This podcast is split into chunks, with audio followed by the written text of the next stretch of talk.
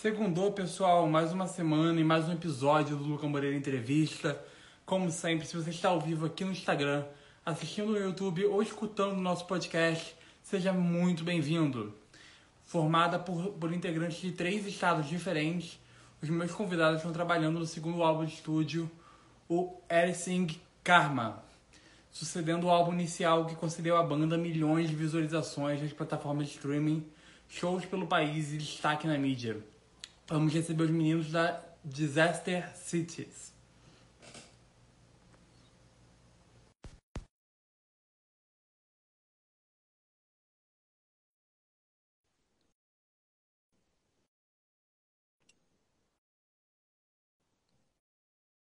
Então, Olá, tudo bem? tudo bem? Tá de boa aí? Como é que... Como é que vocês estão? Por aqui tudo certo. É, eu queria começar agradecendo pela presença de vocês que terem aceitado o convite e perguntar como está a expectativa para essa entrevista. A gente agradece também a oportunidade de estar aqui junto contigo. Obrigado demais, Luca. E a gente está, assim, faz tempo que a gente está querendo soltar esse disco, então a gente está bem ansioso para tudo que vai estar vindo aí e também para essa. Isso aí. É, eu vou fazer as perguntas, vocês podem intercalando, tá? Respondendo como vocês quiserem, tá bom? Então, é, como eu estava falando agora há pouco na chamada, nessa sexta-feira agora vocês estão planejando é, o segundo álbum de vocês, né? E vai soltar um dos singles né, nessa semana. Isso. Como, como estão as expectativas para esse trabalho, em geral? Então, é, esse single foi uma música que a gente compôs ela uh, ainda antes da pandemia, né? Então, desde quando a gente compôs ela até a, o, a forma final, ela mudou bastante, assim, e a gente decidiu é, dar uma coroa para esse momento com um clipe, né? Para ela que a gente gravou lá em Chapecó, em Santa Catarina. É, eu tô meio ansioso para mostrar pro mundo como é que vai ser esse clipe aí. Travou um pouquinho, pessoal, peraí. Voltou, voltou. É, onde é que travou? Travou. Eu estava querendo dar uma algo especial para ela agora. É, então a gente, a gente decidiu gravar um clipe para ela que vai Uhum. estar sendo liberado. É, quando que vai sair mesmo? Dia 30. 30 ou 31? É, 31. Agora no final do mês, É. tá, tá prontinho já, tudo certo, e aí a gente vai ser, vai ser a primeira primeiro single aí antes, antes de, de- O último single, na verdade, antes de soltar o disco full. A expectativa tá milhão aí, tá bonito, a gente tá, tá ansioso por esse momento. Tá aí, bacana. É, o primeiro álbum ele gerou muito reconhecimento né, para o grupo, sendo com agenda de shows, né, mídia especializada, além de um grande número de ouvintes que vocês contabilizaram nas plataformas. É, quais foram as principais diferenças que vocês sentiram da produção lá do primeiro álbum para agora? Nossa, foi muito, muito diferente o, o primeiro disco para esse, sabe? Porque a gente gravou o primeiro disco em três dias. O, Caramba! o segundo disco. É, o segundo, o segundo disco foi uma, uma sequência assim é, é, de, de acontecimentos, né? A gente começou ele na pandemia, pra você ter uma ideia. Isso. E aí algumas músicas que a gente gravou, teve, teve, teve lá o, o- a sua forma de, de composição com o mundo normal ainda e, e mais. E aí, de repente, pandemia, né? Aí interrompemos aí a produção do, do, do que a gente estava fazendo e Foi aí que entrou a ideia de fazer o A Note to Isolation and Confusion, que é o, no- o disco que a gente lançou na pandemia, né? Que foi todo num formato mais intimista. A gente gravou os clipes para essas versões das músicas com celular mesmo, então deu um- uma pegada bem caseiro, assim, e também conseguiu é, mostrar o momento, né? Ilustrar ali o que, é que a gente estava vivendo, como que era esse formato também novo, assim, de, de pô, a gente não podia ficar na casa, ir na casa do outro, fazendo tudo à distância, tudo através de muita live, muito, muito papo por vídeo, saca? Então foi um, um, um processo bem, bem diferente, É. bem esquisito também. Pô, a gente era acostumado com muita frequência, a, a, a, tocar toda semana, várias vezes, e estar tá sempre junto. De repente você não pode sair de casa, né? E aí isso aí atrasa bastante o, o nosso processo também de, de, conclusão desse álbum que está é. saindo agora. Mas acho que também propiciou para a gente esse momento ferramentas novas, sabe? Para compor e tal. Também, também. Foi quando a gente, tipo, conseguiu é, se imergir mais num universo um pouco mais eletrônico, assim, sabe? Entrou em contato com essas influências que a gente tem do industrial e tal, e isso acabou tendo bastante efeito no disco, sabe? Bastante influência, assim, nessa, nessa nova fase da Disaster. Uhum. Eu ia perguntar exatamente por aí, é, como vocês consideram que era a banda de antes da pandemia para agora? Vocês veem alguma diferença no projeto? É, tem, tem uma diferença primordial, né, que é a formação da banda, né? A gente tocava, é, tinha outro outro amigo nosso que não faz mais parte da banda hoje, é. que, que tocava e quem entrou no lugar foi o Júlio, que era produtor da banda na época. E a gente acabou convidando ele para tocar, além de produzir o disco, também tocar na banda. É, eu acho que é uma diferença já absurda, assim, de, de tanto, tanto em, em, em, relação às pessoas, né, quanto em relação à sonoridade que a, que a banda tomou também ao longo desse processo. Né? Sim. É, bom, essa nova música que é a Hollis, né, ela é uma mistura de elementos modernos, de influência dos anos 90, é, promovendo um encontro de épocas, por assim dizer. É, você, pode, você pode contar um pouco mais sobre a história desse lançamento, como vocês chegaram na música?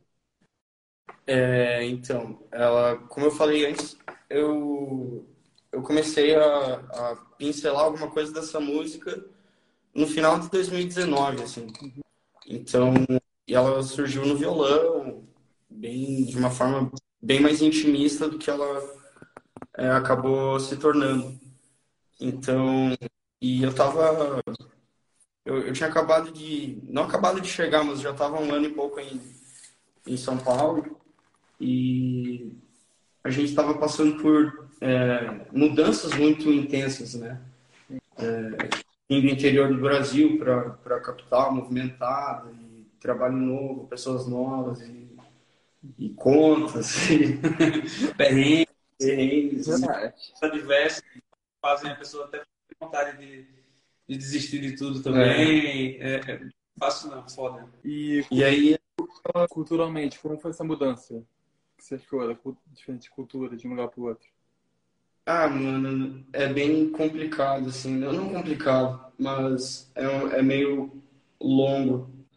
Tipo, mudar de uma cidade do interior é, quando você é uma pessoa que tem bastante interesse por artes, por música, música diferente do que é, da região, assim, é um pouco difícil encontrar espaço, sabe? Tipo, tu fica, sente meio que um peixe fora. Então, quando eu cheguei em São Paulo, aos poucos eu acho que isso foi, eu fui me sentindo no mar, assim, sabe? Uhum. É, conhecendo novas pessoas e e sentindo que tinha muito mais coisa para conhecer do que o, lugar de onde eu vim, né?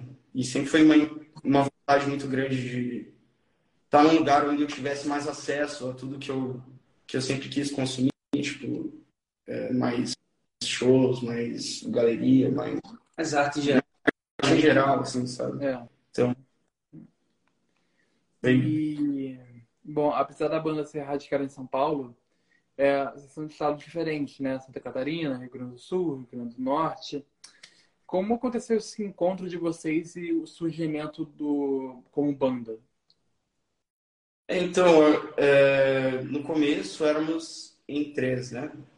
Aí a formação, quando a gente chegou aqui em São Paulo, eu e o Matheus, é, a, a gente foi, foi mudando formação naturalmente. Assim, quando a gente foi gravar, a gente convidou um amigo para gravar os sintetizadores também, mas ele na época não fazia parte da banda.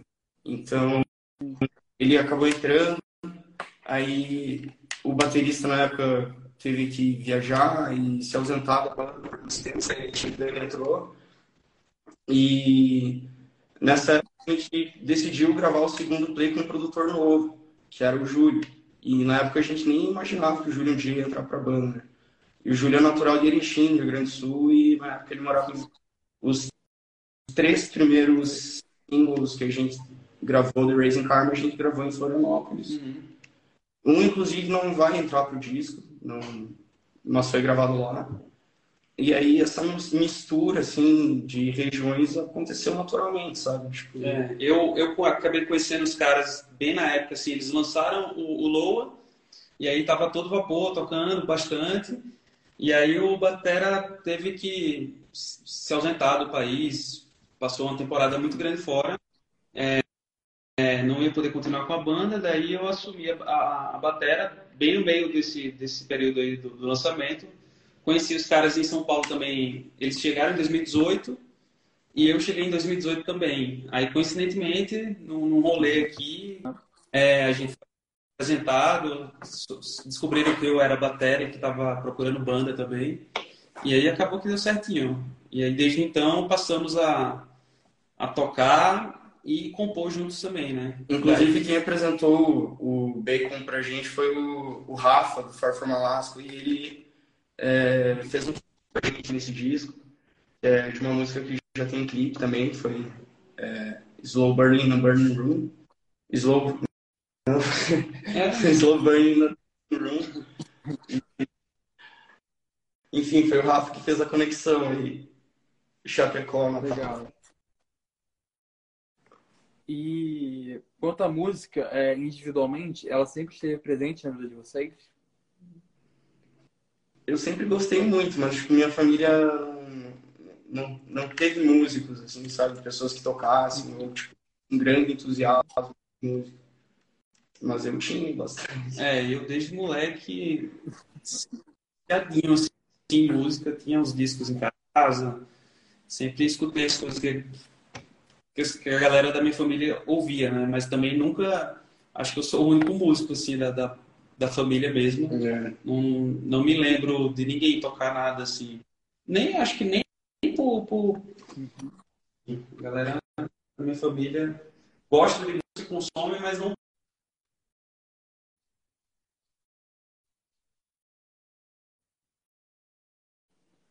Primeiro. Verdade. Oi? E essa música está sendo o primeiro lançamento de vocês pelo selo editorial da Mara Música, né, que é daí de São Paulo. Exato. É, como tem sido esse início de jornada e o que vocês esperam dessa nova etapa? Cara, tá sendo muito, muito massa. Eu, os primeiros contatos que a gente teve já rolou uma identificação bem grande, assim. E até agora tem sido maravilhoso trabalhar com eles, tem sido bem massa. O que, que tu acha? Ah, eu a gente está num caminho muito legal, tá todo mundo muito empolgado, todo mundo querendo fazer as paradas acontecerem. Então o clima é o melhor possível, assim, tá? É, a gente está Estamos bem felizes e empolgados para ir para lançar o disco logo e começar a tocar. E para girar, né? É. Vamos dois. Sim, isso aí. É...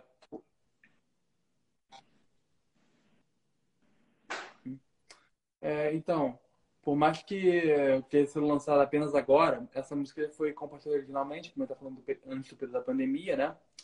E como foi passarem por esse ato de dois anos? Como ficou o projeto da banda durante esse tempo? As Mano, foi... Acho que a gente quase acabou umas três, quatro vezes. É. Porque, tipo, não poder estar junto, assim, e tocando é algo que, não sei, acaba poluindo a sua mente, sabe? E a gente tá tocando junto e várias coisas surgiram.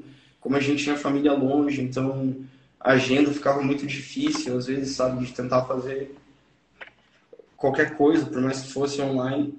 Mas eu acho que a gente per permaneceu unido, apesar das dificuldades que a pandemia trouxe, sabe? E acho que todo mundo conseguiu ter um nível de aprendizado, assim, de amadurecimento muito grande durante essa pandemia. É, eu comecei a fazer terapia também, né? Tipo, uma barra para todo mundo, né? Então, essa, esse, esse novo aprendizado aí de, de, de como lidar com, com, com, emoções aí coisas que a gente não, não, não, não sabia, não, não, não, nunca tinha vivido isso antes, né? Ninguém no mundo, assim, na nossa geração. Então, é, é, é um desafio enorme para a cabeça, né? É. Eu acho que o mais difícil que fosse a gente é conseguir fazer coisas durante esse período, a gente fez coisas, sabe? Então, eu acho que a determinação, assim, nos ajudou a, a se manter unidos durante esse período e a, a concluir o disco, né? Então, tipo, músicas que entraram para esse disco surgiram durante esse período também. E ele é, como a gente falou, acho, é tipo um álbum de figurinhas assim, do, do, dos últimos anos que vai ilustrar bem assim várias etapas desde antes da pandemia até agora. Né?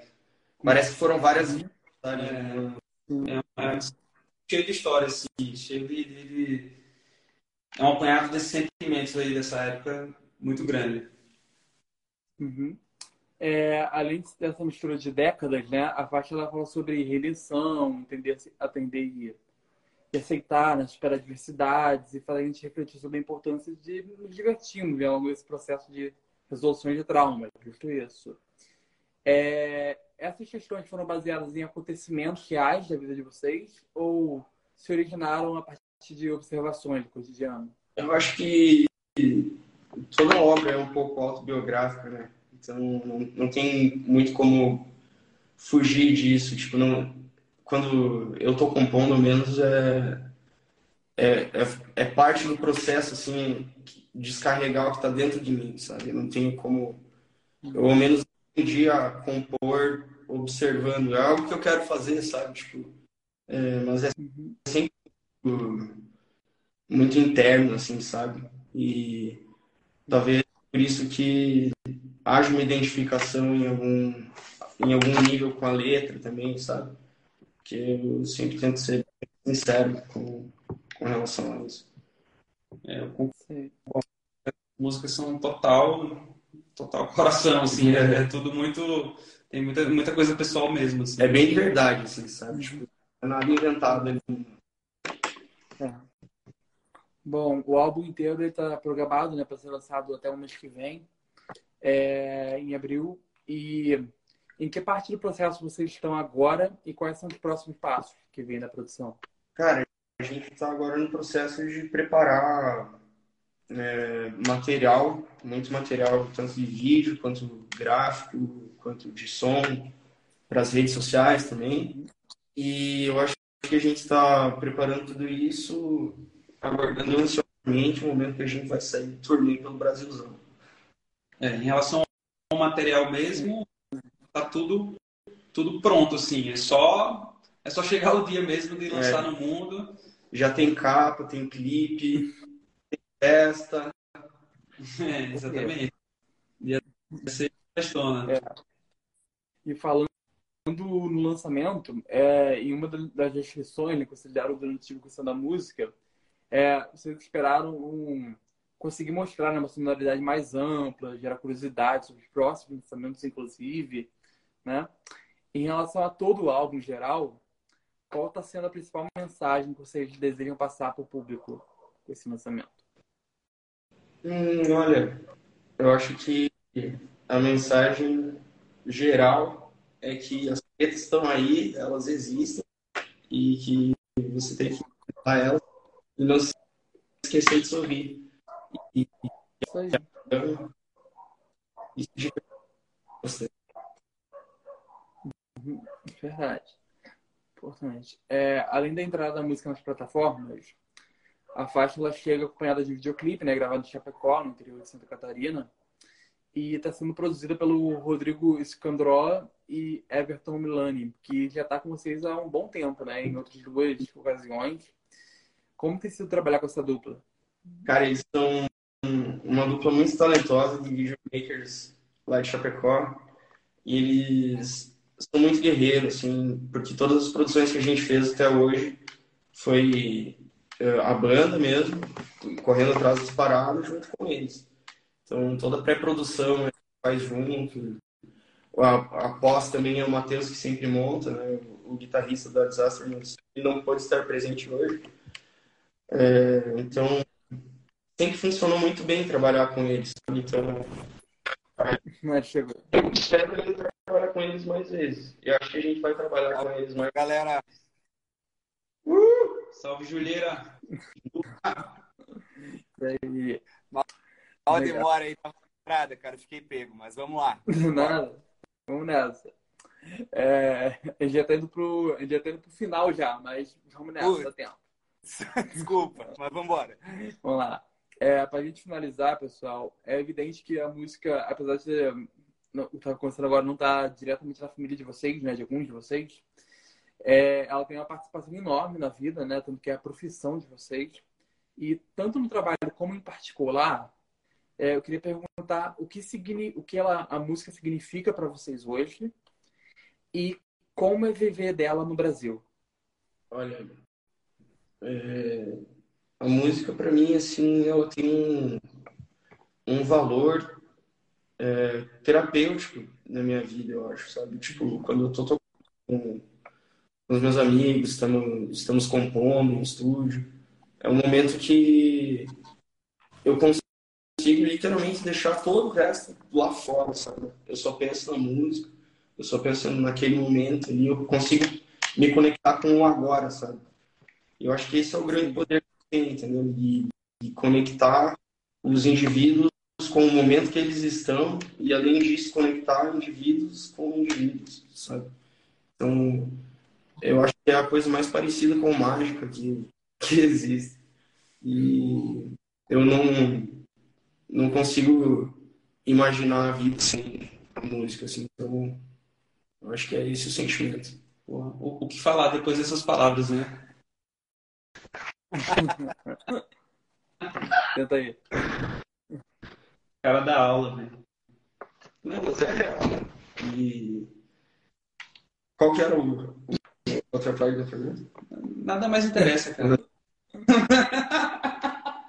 Você falou tudo, cara. Essa é mais genérica.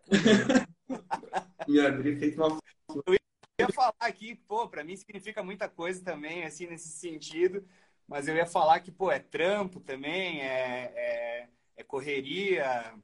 Tô aqui, ó, tô num estúdio aqui agora, às 8 horas começa uma gravação, uma produção que eu tô fazendo, uma banda aqui de Chapecó, tô mil quilômetros de casa nesse momento, minha família lá. Então, pra mim, é isso também, tá ligado? É a, é a correria do dia, é viver o tempo É inteiro. aquela, é aquela correria mais prazero, prazerosa, né?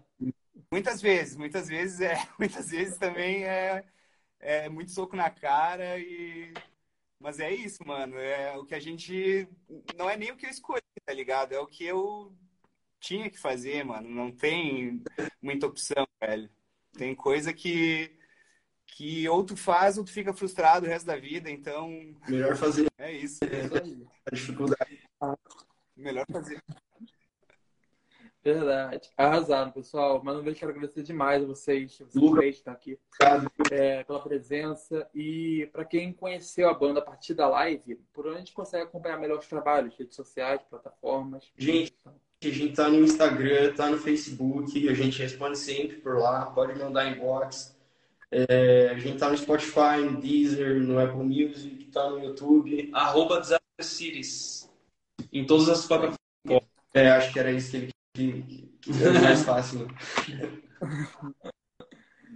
Beleza, valeu, gente. Então foi isso. É, lembrando para o público, caso tenham perdido alguma parte da entrevista ou querem rever a live, todos os episódios ficam salvos aqui no Instagram e nas plataformas YouTube, Spotify, Amazon Music e Apple Podcasts. Basta procurar pelo Câmara Entrevista. Até a próxima, galera. Valeu. Valeu, Lucão. Obrigado, mano.